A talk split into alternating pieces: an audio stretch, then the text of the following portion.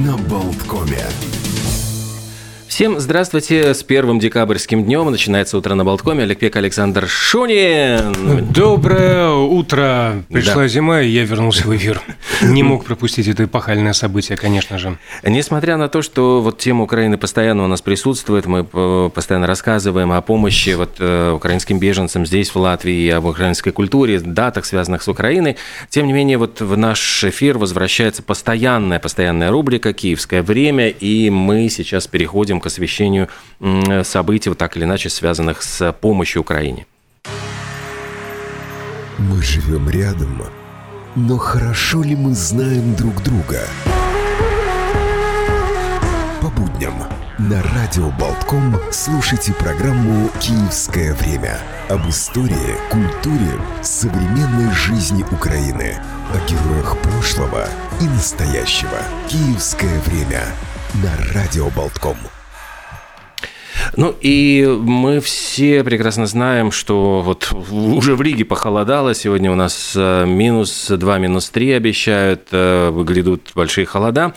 А Украина остается без э, электричества, без энергоснабжения и требуется помощь. Вот Елгавское добровольное общество помощи пожарным отправилось в Ивано-Франковск с таким гуманитарным грузом, и сейчас у нас на прямой связи, вот прямо э, с Украины, с Ивано-Франковска, э, Юрий Ватченко, вот представитель добровольного общества помощи пожарным. Доброе утро, здравствуйте. Доброе утро.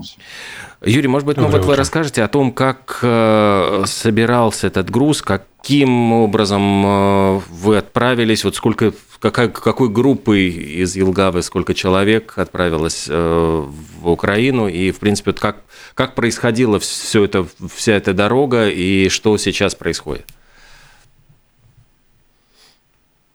Так, а у нас кажется, что-то зависло. Юрий конкретно у нас завис. Да. Только что, главное, все было хорошо. Установили связь, и видно было, и слышно было.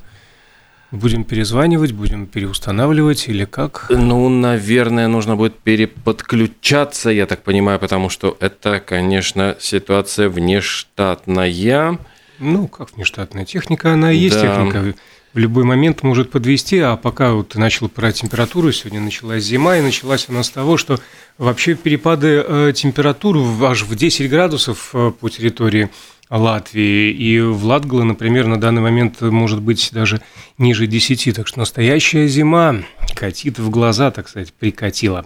Что касается Риги, то в Риге четверг будет пасмурным, без значительных осадков, 0 минус 2. Во второй половине опустится до минус 5. Тоже, в общем-то, пора согреваться, следить за собой, за здоровьем, профилактика и так далее.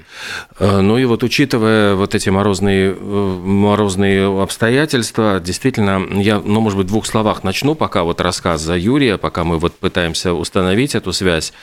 Э, дело в том, что Юрий Ватченко вместе с другими вот участниками Илгавского добровольного общества помощи пожарным, они собирали теплые вещи как раз для жителей Ивано-Франковска. И конкретно туда вот отправили они этот груз. Вот мы надеемся, что сейчас произошло переподключение, и эм, пока ждем. Вот, да, э... ну тут уместно напомнить, недавно в гостях у нас были представители Young Folks, которые mm-hmm. здесь, в общем, тоже собирают и раздают э, теплые вещи. Но, кажется, Юрий переподключился. Юрий, давайте проверим связь. Э, да, да, вас слышно. Включили электричество и запустился генератор, соответственно. А, вот, ну, вот, да. Электричество и связь. Вот, прекрасный пример. Расскажите, что происходит в том числе с электричеством, с отоплением? А, ну, сейчас, значит, отключили электричество. 2, 3, 4 часа его может не быть. А, отключается по районам. А, в некоторых местах пропадает также связь. Вот вчера мы были в районе, и ну, 4 часа мы были без связи, без электричества. В Ивано-Франковске, насколько я понимаю, связь не пропадает в самом городе, потому что сейчас ну, вот мы разговариваем. Но электричества нету. У кого-то запускаются генераторы, ну, кто-то так и остается без электричества. Может быть, вот э, вернувшись назад, каким образом, э, почему именно Ивано-Франковск стал местом, куда вы отправились с помощью, и как собирался этот груз, э, как, как, как вообще, ну вот пришла идея туда отправиться? А, ну, все очень просто. Ивано-Франковск – город побратим Елгавы. Угу. Соответственно, мы собрались ехать туда, так как мы ведем общение с Джерала, Украинское общество в Елгаве. Также к нам обратился человек, рассказав о фонде «Наш Сокол», именно для кого мы и собирали этот груз в этот раз, который занимается волонтерством, э, привозит людей с активных боевых действий сюда. Это в основном даже большей части не занимаются, ну, наверное, скажем, пенсионеры, инвалиды, то есть более старшее поколение, которое более, более требуется в уходе, более тяжело их перевести, в общем, довольно-таки сложная работа. Что требовалось вот привести, каких вещах нуждается сейчас Украина? А, мы привезли для больниц, э, тех центров, где они этих людей размещают. Э, в большей части это были памперсы, перевязочные материалы, э, лекарств. Список, конечно, был больше. Банальный список, то есть там, противовоспалительные, все, что связано сейчас с сезоном, против простуды и так далее. А, ну, в большей части, вот даже мы вчера поговорили, повстречались, поездили, отдали все. А больше это памперсы, это большая проблема. Насколько тяжело добраться из Риги до Ивано-Франковска? 1200 километров. В 9 вечера мы выехали, в 4 дня мы были здесь. Ну, то есть без всяких проблем вообще? Без задержек? Э, нет, на границе, в принципе, пусто, как стоило того ожидать. Э, плюс мы ехали все-таки, э, ну, когда мы едем, мы просим письмо от посольства нам выдает с описанием того, зачем мы едем, куда мы едем и кто мы. Потому что ситуация сложная, да, и то есть надо, чтобы было четкое понимание, кто мы и зачем мы едем. А большая группа, большая группа отправилась людей? Три человека мы поехали. Угу. Три человека и как бы полная машина. Скажите, а, а кто делает заказ именно на эти конкретные вещи? Потому что вот вы сказали, э, пропало электричество, запустили генератор. У всех ли есть те же самые электрогенераторы? Нет, нет. Генератор это не у всех есть, это не как, не как правило. Потому что здесь они стоят, вот ради интереса мы вчера подошли, спросили, там около 2000 евро стоит генератор.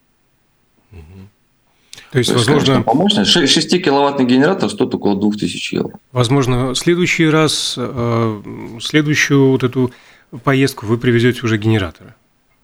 Ну, хотелось бы в это верить, надеяться. От кого это Потому зависит? Что... Это пожертвования, это ну, а, конечно. люди приносят конечно. именно вещи или они перечисляют деньги?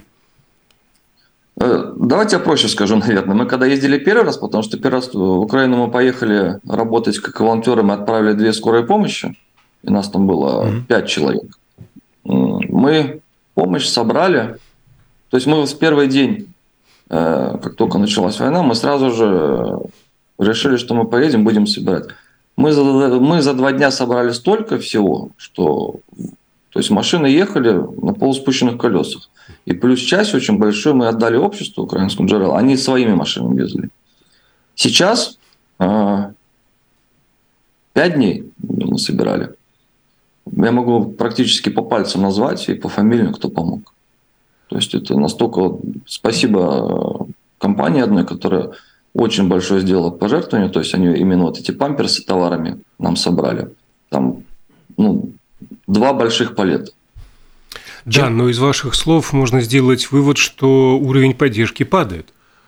Раньше да. два дня да. и полная машина, сейчас пять дней, и, в общем-то, несколько человек можно на пальцах перечислить. То есть получается, да, если, чем, если чем... бы не эта компания, мы бы в принципе ехали ну, практически полупустые, потому что сами мы со своего ресурса сколько можем, столько мы собираем. Все-таки это топливо, это проживание и так далее. То есть это мы уже сами все гасим и собираем, ну что мы можем собрать. А чем вы можете объяснить э, падение, падение уровня поддержки? Это экономическая ситуация, это что-то другое, усталость людей, может быть? Ну, однозначно обусловлена экономической ситуацией в Латвии, в стране, где мы живем, потому что вы сами знаете, какие сейчас цены, и в первую очередь люди, конечно же, пытаются помочь себе и своим, своим землякам, скажем. А, наверное, как здесь говорят, наверное, все уже немножко уже привыкли к этой ситуации. То есть тогда для нас это было для всех шоковое. Сейчас это уже, наверное, к сожалению, э, многие расценивают, ну да, там война идет, ну, ну да, идет. В принципе, больше ничем другим не могу это обусловить. И, ну, как нам сказал один украинский знакомый, он говорит, «Э, ну, сейчас видно, кто искренне помогает, да, а, а, а кто вот участвовал просто в таком флешмобе большом. А скажите, вот чем, в принципе, вот сейчас занят, э, вы, вы заняты, вот сказали, что есть какие-то встречи, есть, э, ну, какой-то план вот действий, то есть вы ездите по районам. Э, что конкретно, вот чем это обусловлено? То есть вроде вы отдали, передали груз, но еще, я понимаю, что еще что-то происходит.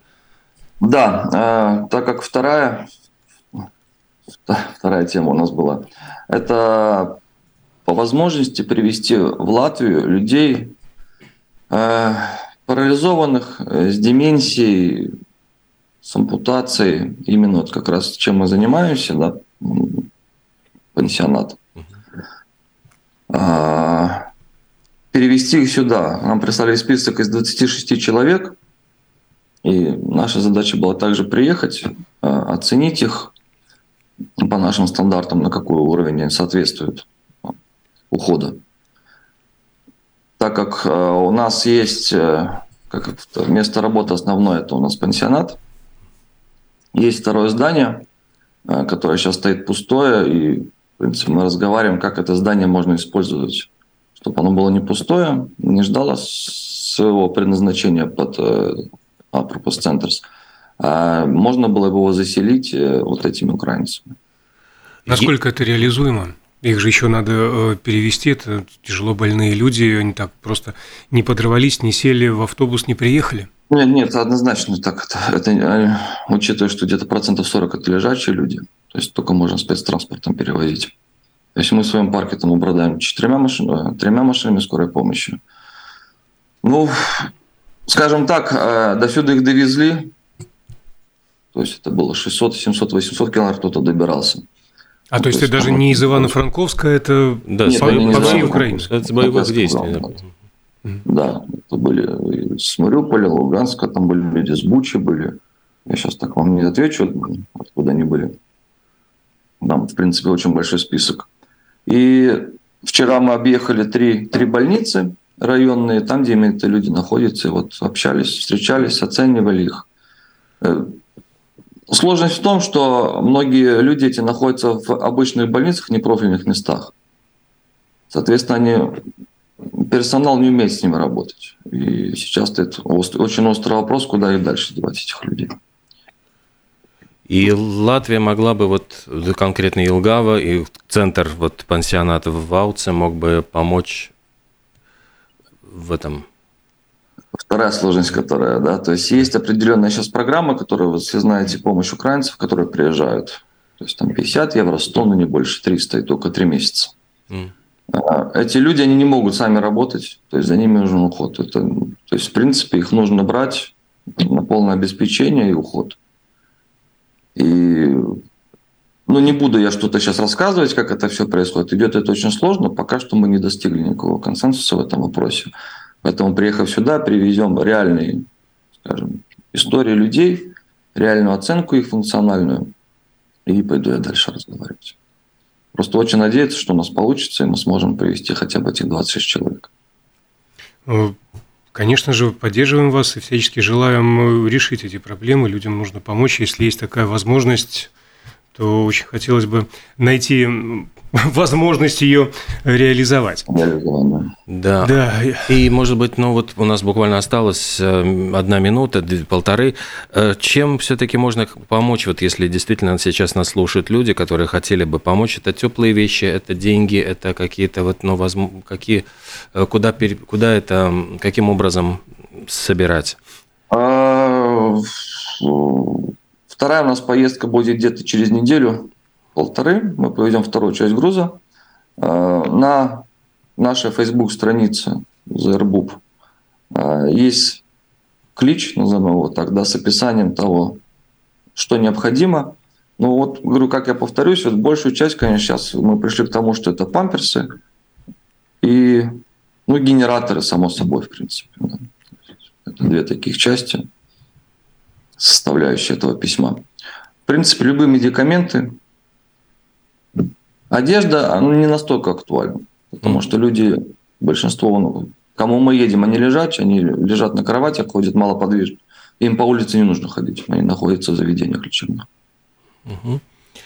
Ну и мы будем надеяться, вот, э, как говорится, продолжать э, следить за развитием этой вот э, ситуации, чтобы эти 26 человек вот каким-то образом было сделано для них, может быть, исключение в, наших, в нашем случае – им была возможность их взять на полное обеспечение не на три месяца, а пока вот это будет необходимо. Ну, пока такая ситуация, да. да. Совершенно да, Ну, действительно, будем надеяться на лучшее. Юрий, огромное вам спасибо и за вашу работу, и за то, что нашли время а, выйти э, в эфир. Э, Юрий Ватченко, Елгавское добровольное общество помощи пожарным, ну и, в общем-то, руководитель вот пансионата в, для такого рода людей, вот неподвижных, мало-мало подвижных, э, в Ауце. Спасибо огромное, Юрий. Всего, Всего, Всего доброго. доброго. Всего доброго. Удачи. До свидания.